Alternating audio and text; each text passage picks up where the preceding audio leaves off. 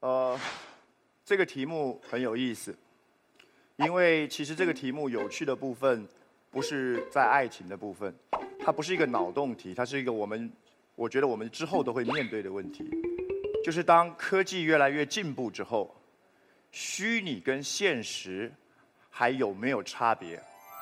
我们还有没有必要去分辨真跟假？因为当假的东西随着科技的进步会越来越真。越来越真，甚至比真的还真的时候，我们还有没有必要去试图区分真跟假？我能够理解我们的正方，他的意思是不用，这个梦太逼真了，逼真到一定的程度的时候，我们不用在意是睡或醒，因为用不着去那么那么那么努力或那么狠心的把它区分开来的。我可以理解这种讲法。我不知道在座各位，虽然这个电影有点早，不过因为实在太红了，我相信各位还是会看过。它叫《黑客帝国》（Matrix）。这部电影是在讲什么呢？它在讲一个最极致的世界，科技最棒的世界，这个世界最极致的世界，就是所有人，那个那个那个人工智能已经好到什么地步？所有人接上了一个管子，它创造了你所有可以想象的现实。我现在在这里。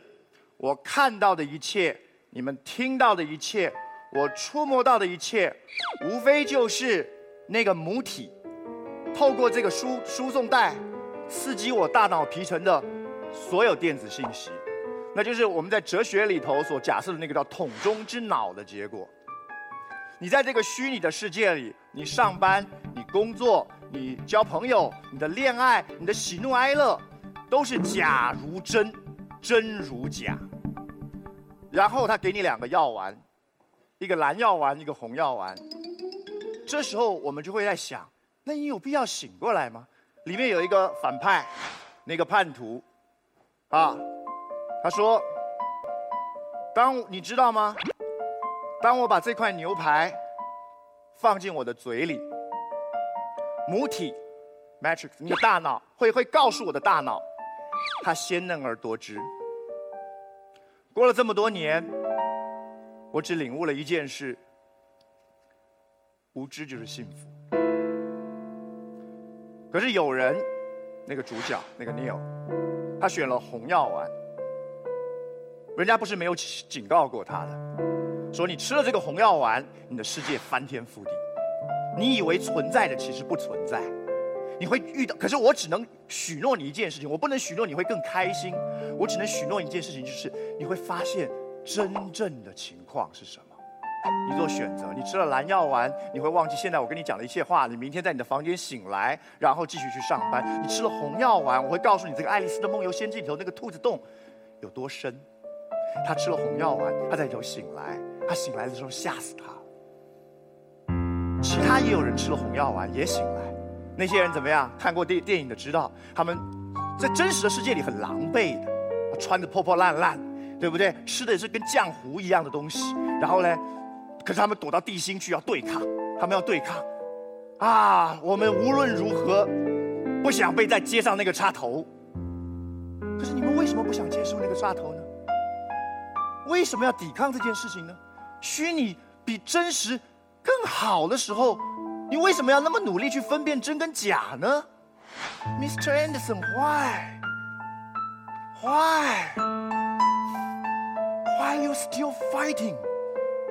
Why you get up? 你为什么还要对抗？你为什么要站起来？为什么？如果这件事情摸起来像个鸭子，吃起来像个鸭子，为什么它就不是鸭子呢？为什么你要对抗它？你为什么要对抗你的感官？你为什么？你为什么要对抗你的情感？你明明真心的在那个虚拟的世界里看到一个红衣少女，不是吗？我可以安排她爱上你的。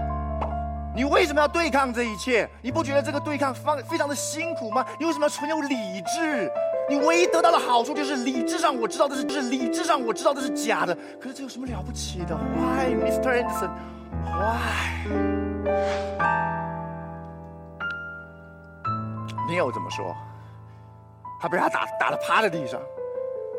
Because I chose to，因为我选择，因为我要这么做。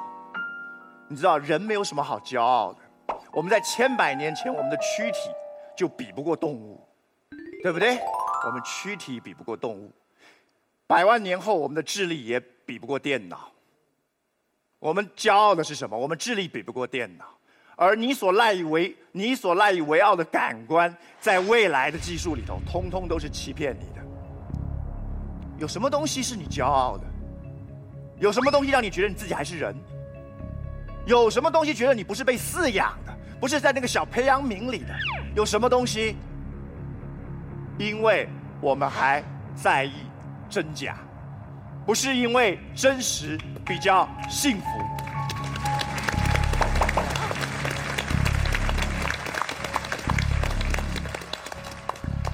不然没尊严。一个幸福的被插上管子的、输上营养液的、沉醉在幻想里的猪，可以拥有最棒的幸福，而清醒的人往往是痛苦。我们看过很多科幻片，它都模，它都假设了我们未来会怎么灭亡，有大怪兽跑来要灭亡我们，有那个外星人要灭亡我们。我不认为那是我们真正被灭亡的方式。我不认为如果今天有一个人工智能真的要灭亡的时候，它需要去造出一个大机器人，因为它不需要侵略我们。你会放弃，你懂吗？街上这个街头你会放弃，因为它太美好。因为他太开心了，因为你的依赖